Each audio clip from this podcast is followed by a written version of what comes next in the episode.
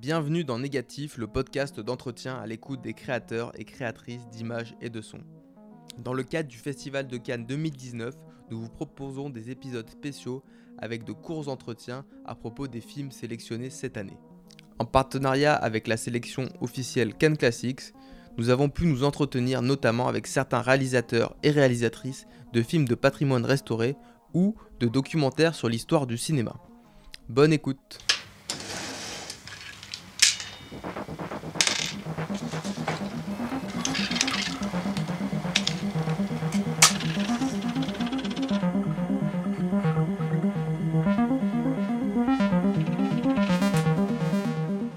Bonjour et bienvenue pour un nouvel entretien depuis le Festival de Cannes 2019.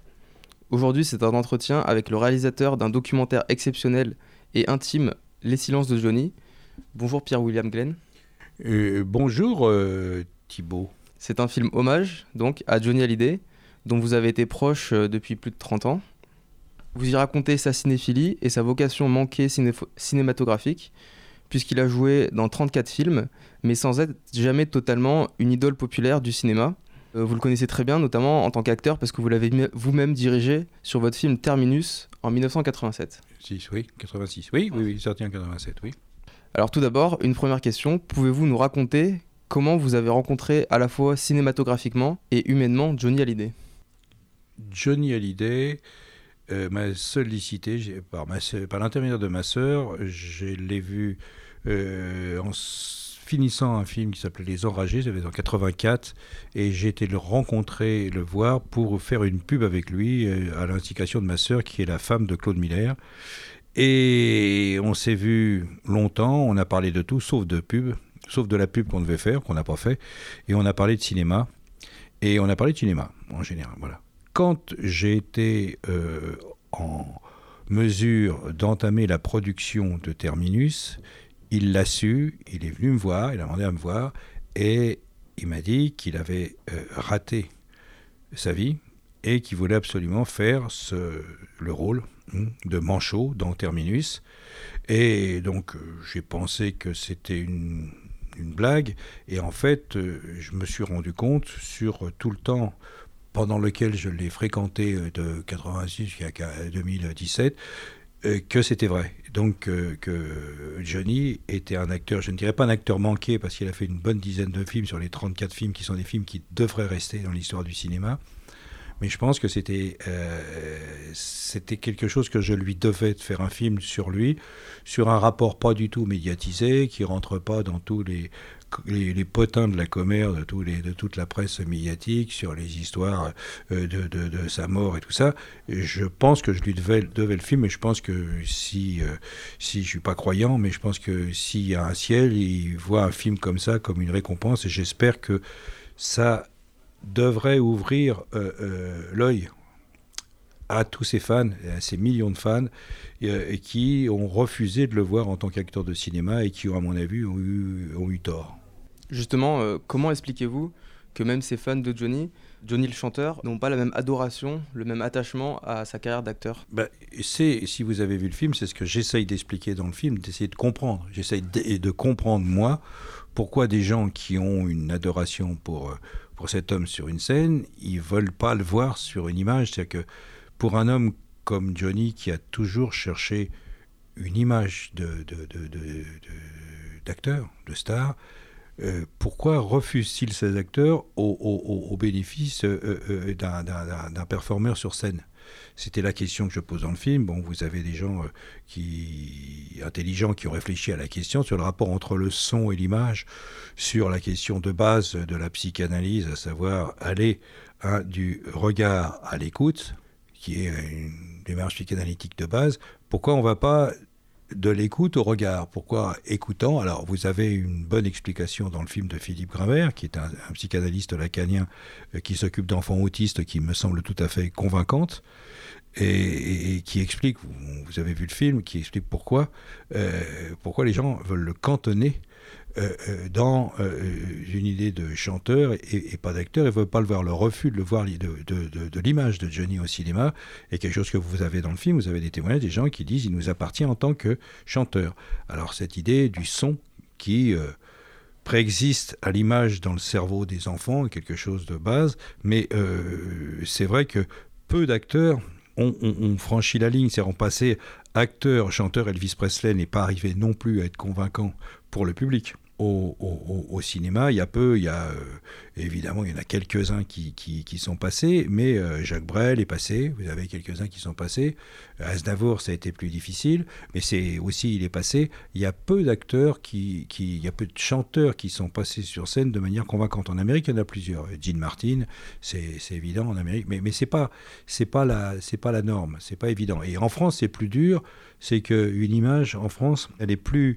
Euh, euh, l'image de quelqu'un, une image de, l'inconscient collectif, elle est plus forte en France en disant il changera pas, il est là et il bouge pas. Alors que toute l'idée du cinéma et puis de Johnny, c'était d'essayer de faire bouger justement ce type de ligne mentale un peu bête, quoi.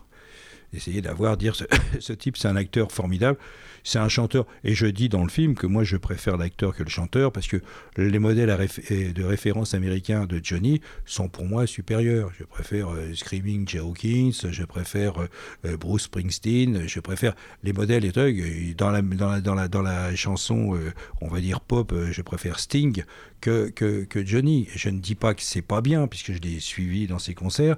Je ne dis pas que c'est pas bien, je dis que c'est moins mon goût que de voir un acteur qui a un physique aussi évident, qui a autant de charisme et qui n'est pas apprécié euh, en tant que tel. Vous montrez donc euh, Johnny en tant qu'acteur de cinéma, mais vous le montrez également en tant que cinéphile. Est-ce que vous pouvez nous parler de cette passion en commun que vous avez, la cinéphilie, et des films que vous avez euh, vus ensemble et dont vous avez discuté? Bah, je, vous, je vous disais tout à l'heure, je vous disais que notre discussion sur le cinéma, elle a été continue. J'ai vu une flopée de films noirs, de films d'Anthony Mann, euh, j'ai dire de, Fritz Lang. J'ai vu une flopée de films avec lui, de films du, genre noir, hmm, qu'on avait dit noir, euh, de euh, qui, étaient, euh, qui étaient des choses que nous apprécions ensemble. Et il parlait très bien des films. Donc on a essayé, et vous le voyez dans le film, c'est quelqu'un qui est très articulé. Il a une pensée du cinéma qui est très articulée. Alors, on pourrait, Eddie Mitchell lui repose de tout aimer. Il dit il aimait tout, il aimait trop de trucs, il aimait le cinéma japonais, le cinéma euh, fantastique japonais, tout ça, et que c'était, il aimait, il aimait, euh, je vais dire, les Godzilla, des trucs comme ça. Mais Johnny était effectivement une éponge du point de vue du ciné. Il, avait, voyait, il voyait des films à longueur d'année. Et, euh, mais on était synchrone sur le cinéma, justement le cinéma fantastique, justement sur le cinéma expressionniste, justement sur le film noir américain et justement sur le western bien sûr on était euh, synchro. Et alors, sur chaque. Alors, il y a une idée de, de, voir trois films dans la nuit, et qui, est, qui est arrivé plusieurs fois, et qui était, je vais dire, euh, ben, euh, on, s'en va, ben, je, me barre, il est tard, non, non, reste, on va regarder un film d'Audie Murphy, et on va voir, on va regarder un film de Gordon Douglas. Et ça, c'est quelque chose de, comment dirais-je, de très qui me lie à lui, c'est-à-dire euh, mon amour, mon, rapport avec le cinéma. Et moi, je l'ai fabriqué, le cinéma. Je suis un, type qui, qui, a fait des films derrière la caméra.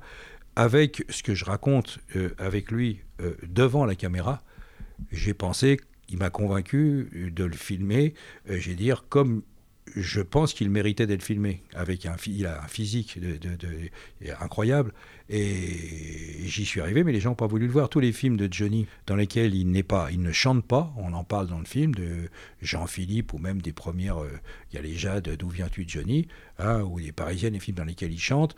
Euh, tous les films qui ne sont, euh, sont pas les films où il chante sont des films qui n'ont pas marché publiquement. Et ça, c'est une, injustice absolue. Et euh, je pense que ce film va aider à réhabiliter et redonner aux gens envie de voir, euh, voir Johnny au cinéma, parce que c'est un acteur euh, tout à fait étonnant. Oui, vous montrez notamment des images des films où il a tourné, vous montrez des images aussi de, des coulisses du tournage de films où il, où il était acteur. Il y a également des interviews de plusieurs personnes qui vont diriger ou qui ont été avec lui sur des tournages. Comment avez-vous choisi euh, les personnes qui allaient intervenir pour parler de Johnny en tant qu'acteur et cinéphile? Par rapport au film, moi je me suis tapé tous les 34 films qu'il a fait, normal.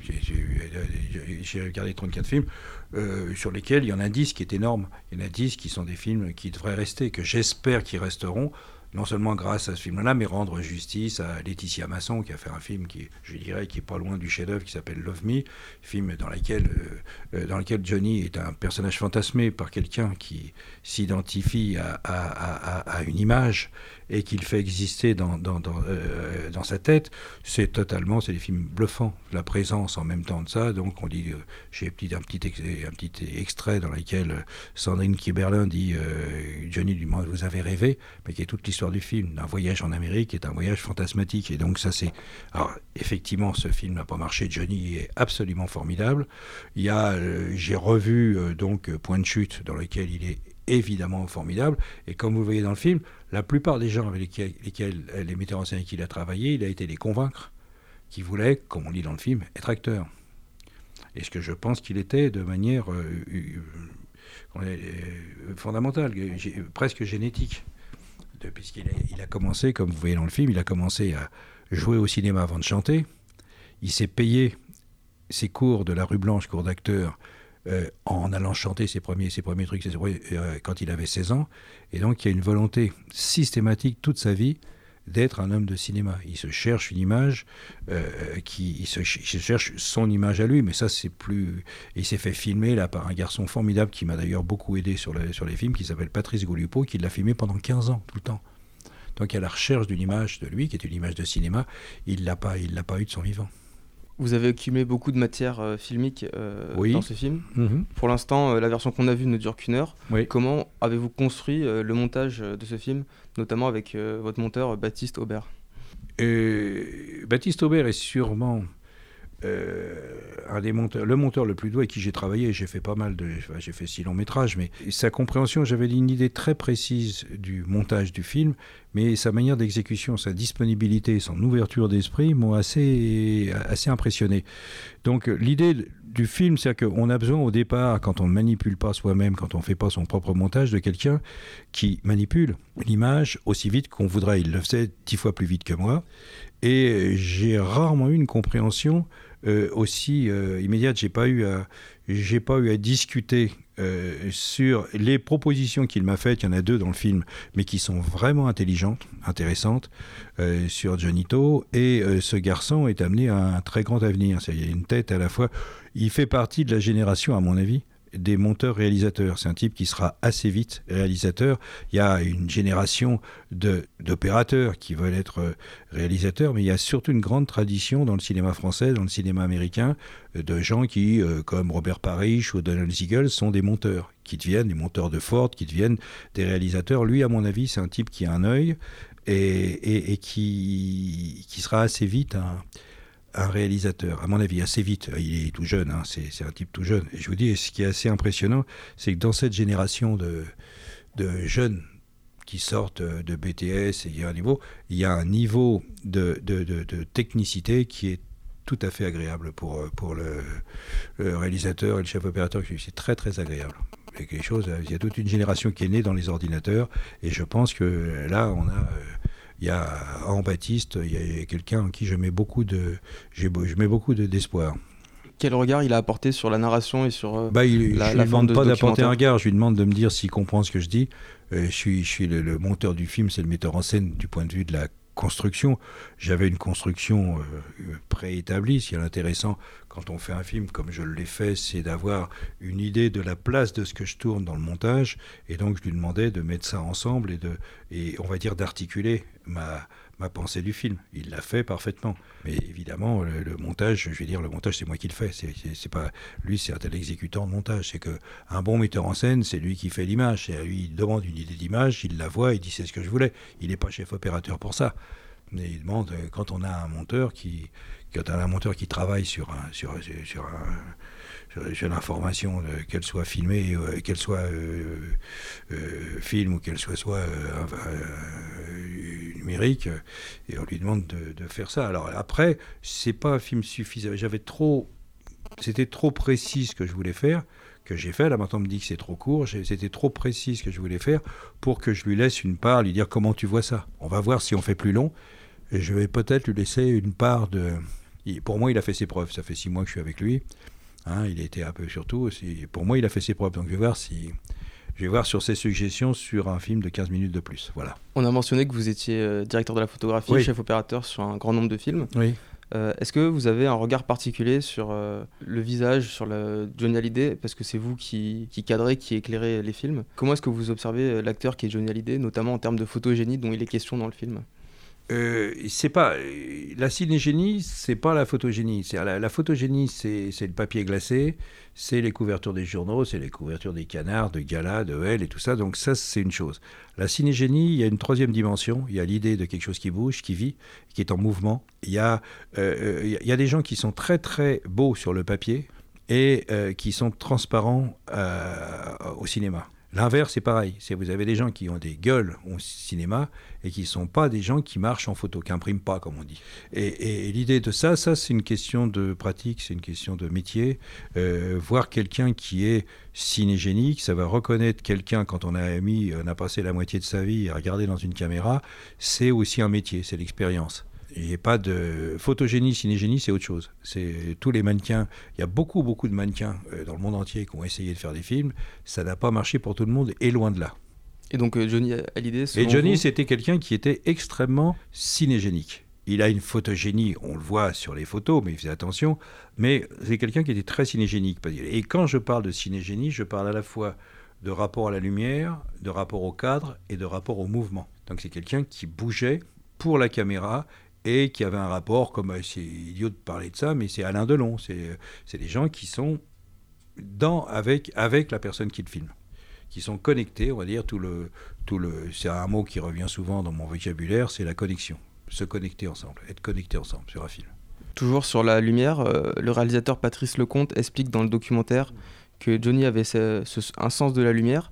Est-ce que vous êtes d'accord? Oui, oui, oui. Oui, mais enfin, la plupart des grands acteurs savent. Euh, connaissent la lumière et savent, euh, euh, euh, savent ou, sont en, relation avec la personne qui les filme. La plupart des grands acteurs savent si la personne qui les filme est quelqu'un qui est en, empathie avec lui, qu'il l'aime, ou quelqu'un qui ne l'aime pas. C'est qu'il y a des gens, il y a des, il y a des, il y a des opérateurs, il y a des cadreurs qui cadrent mal des acteurs de manière délibérée, et je pense que tous les acteurs le savent. Pour ça qu'il y a toute cette histoire d'enjeu que depuis le cinéma des années 30 ou 40, où des, acteurs, des actrices se sont attachés à des chefs opérateurs sur une relation qu'ils avaient avec elles et qui les mettaient en valeur. Et ça, donc, Johnny, pour moi, était quelqu'un qui est très, très en valeur dans le film que j'ai fait avec lui. Il est très en valeur dans le Love Me, il est absolument étonnant. Il est très très. Euh, vous avez vu la séquence presque en entier dans Mishka, mais c'est quelqu'un qui euh, était. Euh, on parle de différents cinégénies, photogénie, qui étaient en même temps les deux, lui. Lui, il avait l'avantage d'être en trois dimensions et deux. Il y a un autre réalisateur qui intervient dans le documentaire, c'est Jean-Luc Godard, qui signe plusieurs cartons. Pouvez-vous nous parler de cet hommage? Parce que notamment Jean-Luc Godard a travaillé avec Johnny Hallyday sur Détective. Détective. Oui. Bah, Jean-Luc euh, euh, Godard euh, a dit quelque chose d'essentiel. C'est il a dit que dans sa vie de cinéaste, qui est quand même un peu longue, hein, à bout de souffle, c'est 59, 60. Donc jusqu'à maintenant, il continue à tourner des films tout à fait passionnants. Jean-Luc Godard a dit qu'il avait eu deux acteurs qui avaient été étaient au-dessus du lot. C'était Alain, c'était Jean-Paul Belmondo et, Johnny Hallyday. Donc il y a encore cette histoire de d'empathie, de regard, regard amoureux sur Johnny, qu'il a évidemment dans Détective, et qui est euh, dans lequel euh, tout le monde, même vous avez vu Costa Gavras qui parle de Johnny, et qui dit c'était. Euh, c'était, il était, il était formidable dans. D'ailleurs, que c'était pas la vedette. Hein, il y a Claude Brasseur, il y a Nathalie Baye, hein, et Ferrara qu'on voit dans le film. Et, et c'était pas la vedette, mais je pense que le regard, pas compatissant, mais le regard, je vais dire, affectueux que, Godard a dans le film sur euh, toutes les séquences et les petits bouts qui sont pris sur lui sont, euh, je vais dire, euh, témoignages de ce que je viens de vous dire là. Alors eh ben, j'ai fait, j'ai monté la séquence sur Godard comme un film de Godard, puisqu'il m'a envoyé un texto, il m'a envoyé un, email dans lequel j'ai repris des textes qu'il disait, puisque je lui demandais des précisions. Il n'y a pas plus de précisions que ça sur lui. On s'est compris des précisions, on n'a pas échangé trois mots, et il était génial. C'est Godard par Godard. J'ai fait une séquence Godard comme Godard l'aurait fait. Voilà. Et une dernière question, euh, pour ceux qui n'auraient jamais vu de film où Johnny Hallyday est acteur, mhm. euh, lequel pourriez-vous recommander bah, euh, dont on n'aurait pas encore parlé depuis le début de cet entretien? Bah, si j'avais un film à recommander, c'est de voir mon film. On en parle dans le film, c'est Terminus, dans lequel je vais faire autre chose. C'était un personnage de science-fiction et qu'il était très très complice sur le scénario. Les gens ne le disent pas, c'est qu'il avait lu le scénario et qu'il m'avait très très bien parlé du scénario. Euh, maintenant, je le trouve absolument euh, formidable dans Le Vigneault. Je le trouve très très bien dans Conseil de famille. C'est des films à revoir, ça absolument.